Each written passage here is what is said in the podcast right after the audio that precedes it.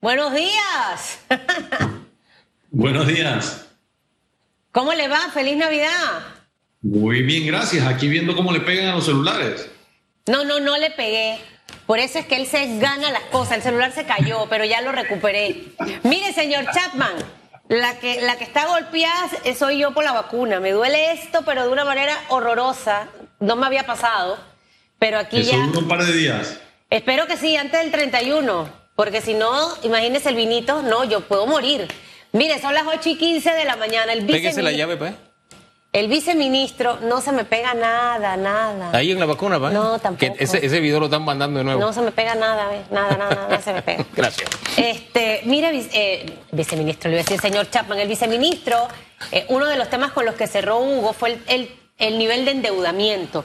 Me gustaría arrancar por allí la conversa de esta mañana, porque cada quinquenio tiene un grado de responsabilidad en el endeudamiento y 2020 y 2021, quizás por el tema de pandemia, nos hemos endeudado más.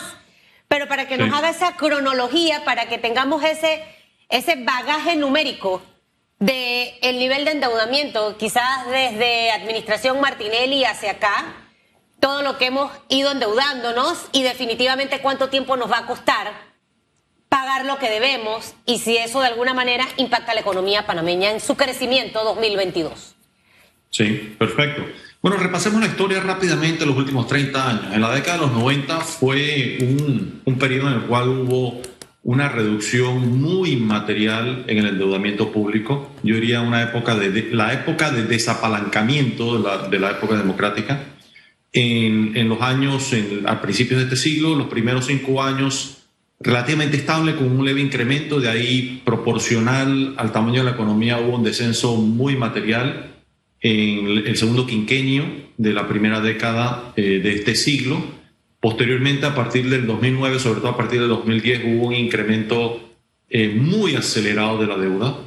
Eh, la verdad que, que no se veía desde los años, bueno, ni recuerdo desde hace cuánto se veía. De ahí se desaceleró un poco ese incremento de la deuda con la segunda administración en, la segun- en el segundo quinquenio de la década pasada y a raíz de, de la pandemia se ha vuelto a acelerar de forma muy importante. Eh, el ritmo eh, de, de incremento reciente ha disminuido, hay que reconocerlo, pero en, en función, lo dijo el viceministro, lo escuché, estamos hablando de un saldo por encima de los 40 mil millones de dólares con una economía que todavía va a estar por, eh, por debajo de los 60 mil millones de dólares en términos nominales. Así que estamos hablando de una relación, un coeficiente de nivel de endeudamiento que no se veía desde principios de este siglo. Eh, y eh, eso con, obviamente, eh, y, y y escuché a Hugo eh, con el tema de los vencimientos o el perfil de los vencimientos. En eso sí hay que reconocerlo, que las distintas administraciones lo han hecho bien en términos de, eh, en alguna medida, repartir el riesgo.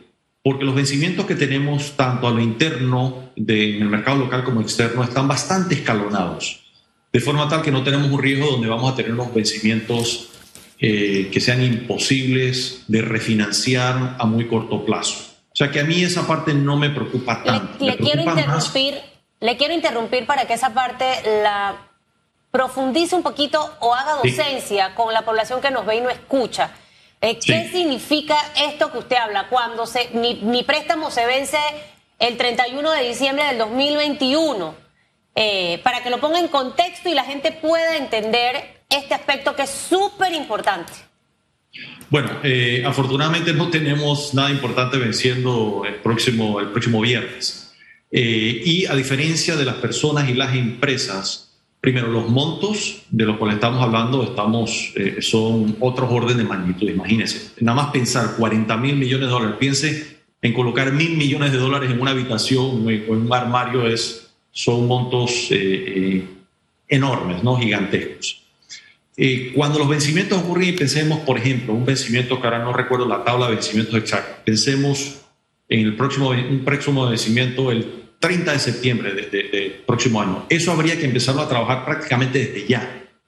Eh, porque primero los gobiernos, y no solamente el panameño, cuando llegan estos vencimientos, no tienen el efectivo típicamente, con muy raras excepciones, no tienen el efectivo en caja para pagar esos o hacer o honrar esos vencimientos. Su flujo de caja le alcanza para, pagar, para realizar el pago de intereses en la mayoría de los casos. En algunos casos más graves hay que inclusive tomar prestado para pagar los intereses, lo cual obviamente es nefasto. Eh, pero eh, eh, partiendo de la premisa que se tiene un flujo de caja para pagar los intereses, cuando vence el capital o el principal, prácticamente ningún gobierno lo puede pagar o tiene el dinero en caja. ¿Qué hacen los gobiernos con moneda propia? Emiten dinero nuevo con el riesgo obviamente de propiciar inflación. En el caso nuestro, tenemos que ir a buscar dólares contantes y sonantes porque no los podemos emitir y eso lo prudente es hacerlo con mucha antelación. Pensemos que en septiembre se venciesen mil millones de dólares.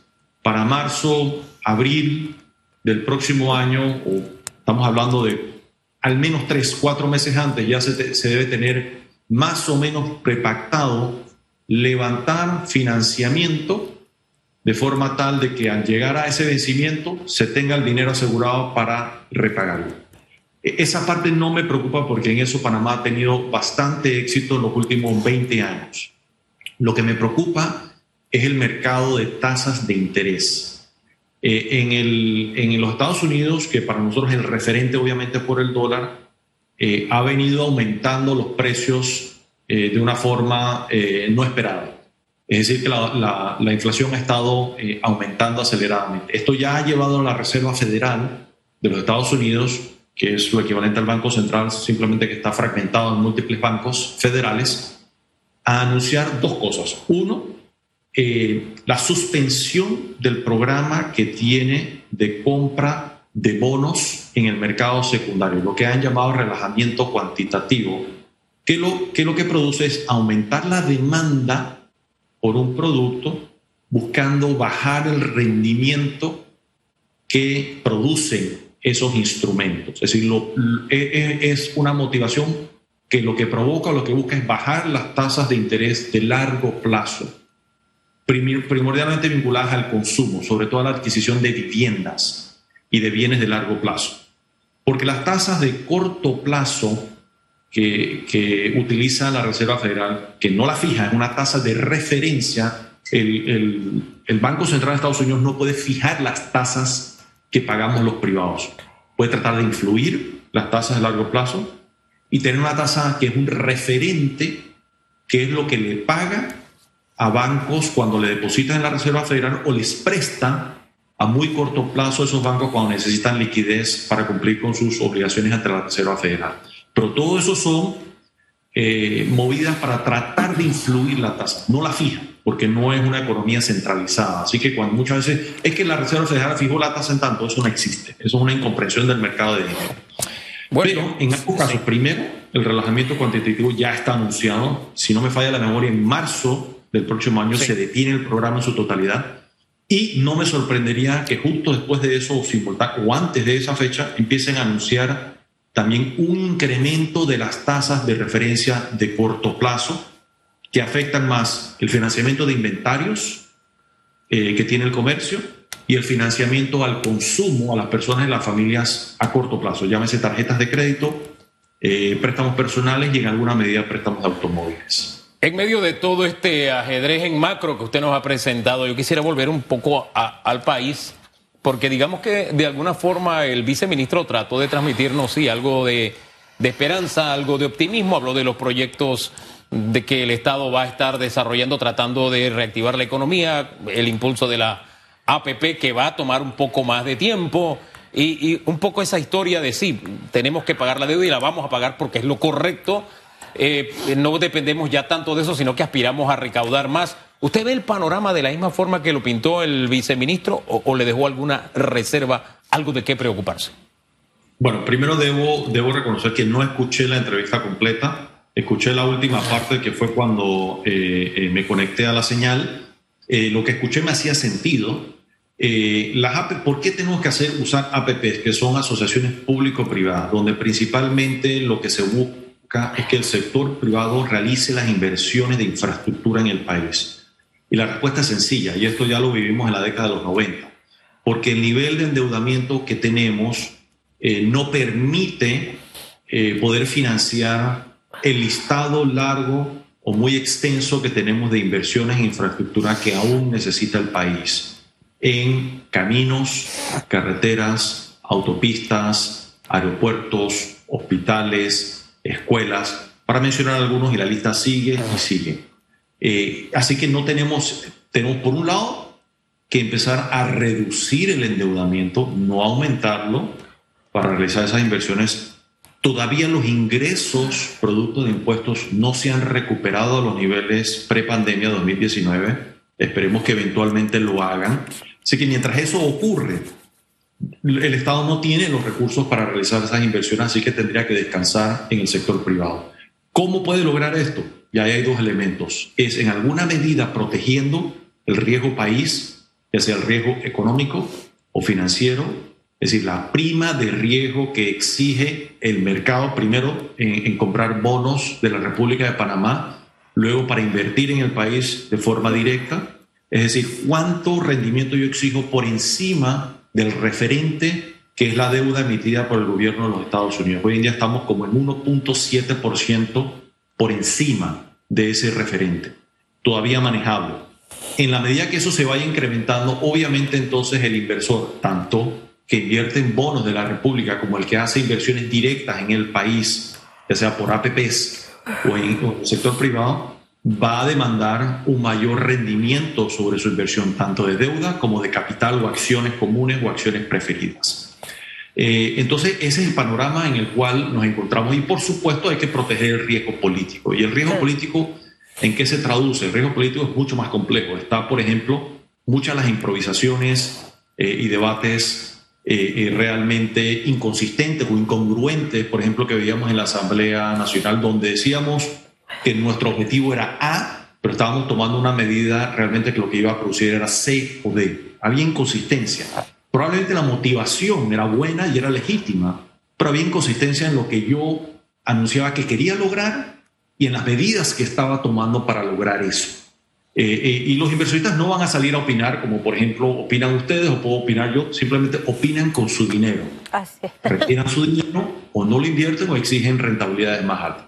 Lo otro, por supuesto, está la justicia. Dirán, no, es que la justicia no es relevante. Por supuesto que si en la medida que el inversionista se da cuenta que la justicia en Panamá no sirve y que se burlan de la justicia, va a decir, ¿cómo puedo yo invertir en un país donde si tengo una diferencia eh, con una contraparte que ocurre en todos los países y en todos los mercados, no puedo acudir a un sistema judicial imparcial y confiable porque va a fallar de una forma totalmente impredecible o una contraparte que se presta a elementos que yo no puedo manejar, digamos un inversionista que tiene códigos eh, y leyes en sus países que le prohíben, por ejemplo, actos de corrupción, de comprar jueces, de comprar la justicia, eh, entonces se va a ver realmente amaniatado y va a ser una pelea de burro contra burro amarrado contra tigre. ¿Qué decide entonces? No invertir.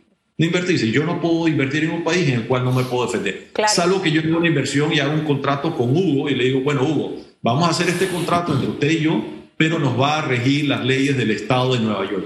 Eh, imagínense los costos de eso. ¿no? Entonces, eso solo aplicaría, eso, eso es lo que ocurre con los bonos de la República de Canadá, dicho sea de paso. Señor Los bonos que, emite el gobierno panameño se rigen por las leyes del Estado de New York, porque eso le da mayor certidumbre a inversionistas. Si se rigieran por, por la ley panameña, créame que no lograríamos conseguir 40 mil millones de dólares en endeudamiento público, porque nuestro sistema judicial es de todos conocidos. Claro. Señor Chapán, lo interrumpo eh, eh, porque ya el año se termina el viernes. El sábado es primero de enero del 2022 el domingo se instala una asamblea, muchos retos por delante con la llegada también de Omicron, cada día van aumentando los casos eh, y definitivamente eso pone en alerta nuestra economía. ¿Cuáles debieran ser esos pilares en los que debe enfocarse el gobierno y reforzar con el sector privado? Porque el panameño quiere trabajar y para que trabaje necesitamos a empresarios tanto nacionales como extranjeros que se atrevan a invertir y que también el MEF pueda hacer una buena distribución de los recursos para que las instituciones hagan un uso efectivo de la misma. Bueno, empecemos por lo último que mencionas, eh, eh Susan. Eh, allí yo creo que lo principal es priorizar la lista eh, de cómo gastar el dinero público entre operar e invertir es interminable. Entonces uno tiene que priorizar igualmente en la familia, es decir, en la familia me gustaría hacer tantas remodelaciones o adecuaciones a mi vivienda, pero el dinero solo me alcanza eh, para hacer la mitad, una tercera parte o un 10% de mis deseos. Entonces uno tiene que priorizar, bueno, ¿qué es más importante para mi familia en este momento? Para mi familia es más importante construir una terraza o una piscina o tener un refrigerador que funcione y proteja mis, alimentos. Entonces, eso son el tema de priorizar. Obviamente en el Estado es mucho más complejo y ya existen herramientas altísimamente probadas de análisis que nos permiten priorizar de cuáles son las inversiones que dan mejores resultados para la sociedad. Por ejemplo, lo equivalente que se hizo con el Canal de Panamá, se hizo una evaluación de cuánto podía arrojar en resultados para el país y en función de eso se tomó la decisión en un referéndum si hacer o no la inversión. Y fíjense que hoy en día los resultados que estamos obteniendo son mayores a los que se habían eh, previsto. Más o menos eso es lo que se tiene que hacer. No es que vamos a tener inversiones que nos van a devolver dinero, pero van a producir actividad económica y empleo de forma escalonada. Es decir, vamos a escoger lo que más produzca para la sociedad versus lo que menos produzca eh, eh, para la sociedad. Eso es fundamental en el uso de los recursos, eso se llama priorización. Y descartar esos gastos o inversiones que poco o nada producen eh, para el país. Segundo, armónica colaboración entre los órganos del Estado como, como sugiere o, o promete la Constitución. Es decir, ahora mismo vemos un actuar totalmente desarmónico por ejemplo, entre el legislativo y el ejecutivo es lo que vimos a lo largo del año 20 y, 21. Ya comenté lo del legislativo. Yo sugiero ahí que nuestros gobernantes en el legislativo y el ejecutivo eh, se pongan en la tarea por el bien de los ciudadanos, actuar en, armónica colaboración, que enviemos las señales eh, de esa coordinación a la sociedad panameña y a la comunidad internacional que hoy en día no vamos, este va para el sur y este va para el norte, que es lo que vemos hoy en día. Eh, eso realmente al final termina haciéndonos daño. Por supuesto, la justicia, ya lo mencioné, tanto daño que nos hace eh, eh, la justicia y la impunidad y la falta de confianza que castiga son las inversiones. y eso está altísimamente probado. Y qué vergüenza que tenemos que depender entonces de sistemas extranjeros judiciales para resolver los eh, los problemas judiciales en este país que aquí no los logramos resolver. Y, no tengo ni que entrar a citar los casos que ya todos los conocemos, son harto conocidos. De allí, eh, yo creo que hay que tener un plan claro para eh, empezar, bueno, ya se ha empezado a hacer, pero para afianzarlo más y hacerlo de conocimiento público, cómo vamos a ir reduciendo el endeudamiento público sin obviamente tener un trauma en términos de lo que gasta el Estado. No podemos de, hoy a mañana decir, bueno, y ahora vamos a empezar a despedir gente, vamos a empezar a, cortar servicios de una forma acelerada, porque eso, eso va a agravar la crisis que nos ha producido la pandemia. Hay que hacerlo paulatinamente eh, y ese plan eh, eh, tiene que darse a conocer. y por supuesto, simultáneamente ir mejorando la infraestructura y podemos empezar por lo básico. Yo, yo concentraría las APP, por ejemplo, en mejorar caminos, calles, carreteras y autopistas que están en muy mal estado. Solo falta transitar por hacia el interior del país y va desde la, desde la autopista hasta la interamericana hasta los caminos que entran eh, a los pueblos. Y no solamente porque eso es importante para sacar el producto del campo, sino realmente si queremos promover el turismo. Eso es fundamental para eh, eh, poder transitar a turistas a lo largo del país porque nuestro polo de desarrollo o el potencial de nuestro polo de desarrollo en el turismo no está en la capital, está en lo que podemos ofrecer en las montañas, en las playas, en la cultura de nuestro interior y en muchas otras áreas donde realmente en, los monumentos históricos que, que realmente dejan eh, eh, mucho que desear, donde podemos hacer eh, y no nos vayamos a los países más ricos, lo que hace por ejemplo México. Y si ustedes han ido a México y ha visitado por ejemplo eh, los monumentos históricos en ese país están en condiciones muy diferentes a las nuestras, eh, para mencionar un caso. Y, bueno, ya ahí podríamos hacer un debate largo y una lista de muchas otras cosas que... No, y esa lista es larguísima. Es que el desarrollo, la economía de un país transita a través de, de sus calles y nuestras calles. Bueno. ¿Para qué hablar más de, ese tema? Hay que trabajar, eso es lo importante. Y quien tiene a su cargo esta área debe hacer el esfuerzo extra. Pero ah, yo quisiera volver al tema de deuda externa momentáneamente porque hay algo que me perdí en el camino. Y es que recuerdo bien que cuando aquí se decía, oye, esta fiesta de endeudarnos, esto de obras que nos están costando el triple eh, y que se, se está pagando con deuda, en algún momento alguien va a pagar la fiesta todo el mundo te tiene como héroe, pero eso no lo estás pagando tú ni tu gobierno, se paga después. Bueno, esa hora de pagar está llegando. La excusa en aquel momento era, hombre, yo sé generar empleos, yo sé cómo se mueve la economía y además la relación Producto Interno Bruto deuda permite que nos endeudemos. ¿Cómo anda esa relación de deuda Producto Interno Bruto? Eh, anda muy mal, eh, está por encima del 70%, que es un nivel que es un, es un nivel que ya habíamos sobrepasado como a partir del 2004. Sea que hemos retrocedido, 20, hemos retrocedido ¿qué? 20, ¿qué? 15 años, 16 años desde aquel entonces. Y el uso de la deuda, por ejemplo, la deuda que empezó a acelerarse a partir del 2010, se hicieron muchas inversiones de bajísima productividad y rentabilidad para el país, algunas otras mejor rentabilidad. Por ejemplo, el metro estoy seguro que tiene mejor rentabilidad que la cinta costera 3, por mencionar algo. Eh, vemos ahí las diferencias, ¿no? Eh, el del beneficio que produce para la sociedad y la rentabilidad que eso puede producir en aumento de, productividad y competitividad. Se hicieron muchísimas eh, inversiones de, muy pobre rendimiento para el país. En, el, en este momento o en, o en, los últimos dos años, ese, el incremento también muy importante de la deuda fue en unas circunstancias completamente distintas. Más que para hacer inversiones, eh, se adquirieron recursos casi que para sobrevivir, para no cerrar el Estado, eran eh, condiciones muy, muy distintas. Eh, y a corto plazo hacía sentido, es decir, cayeron o se desplomaron, casi que desapareció una parte muy importante de los ingresos del Estado, con la excepción de, los ingresos provenientes del canal. y si no se tomaba deuda, lo único que le quedaba al gobierno era realizar unos, unos recortes brutales.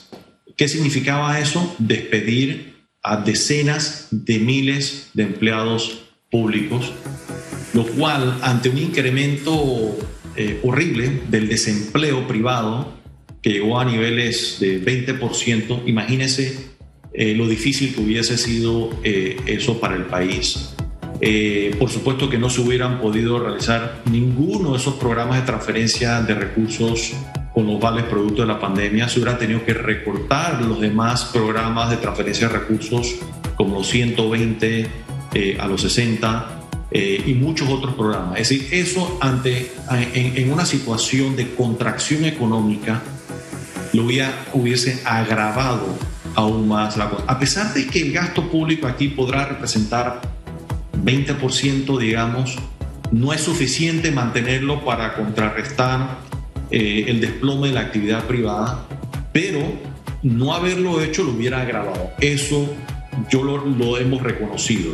Ahora bien, pasado ese momento, eh, levantando las restricciones de movilidad, que era fundamental hacerlo, un programa de vacunación que ha sido más exitoso del que muchos anticipábamos, eh, que como decía Susan Elizabeth, es, lo que nos está eh, eh, protegiendo del Omicron. El Omicron, y también lo decía Hugo, y yo no soy experto en eso, pero escucho y leo a los expertos.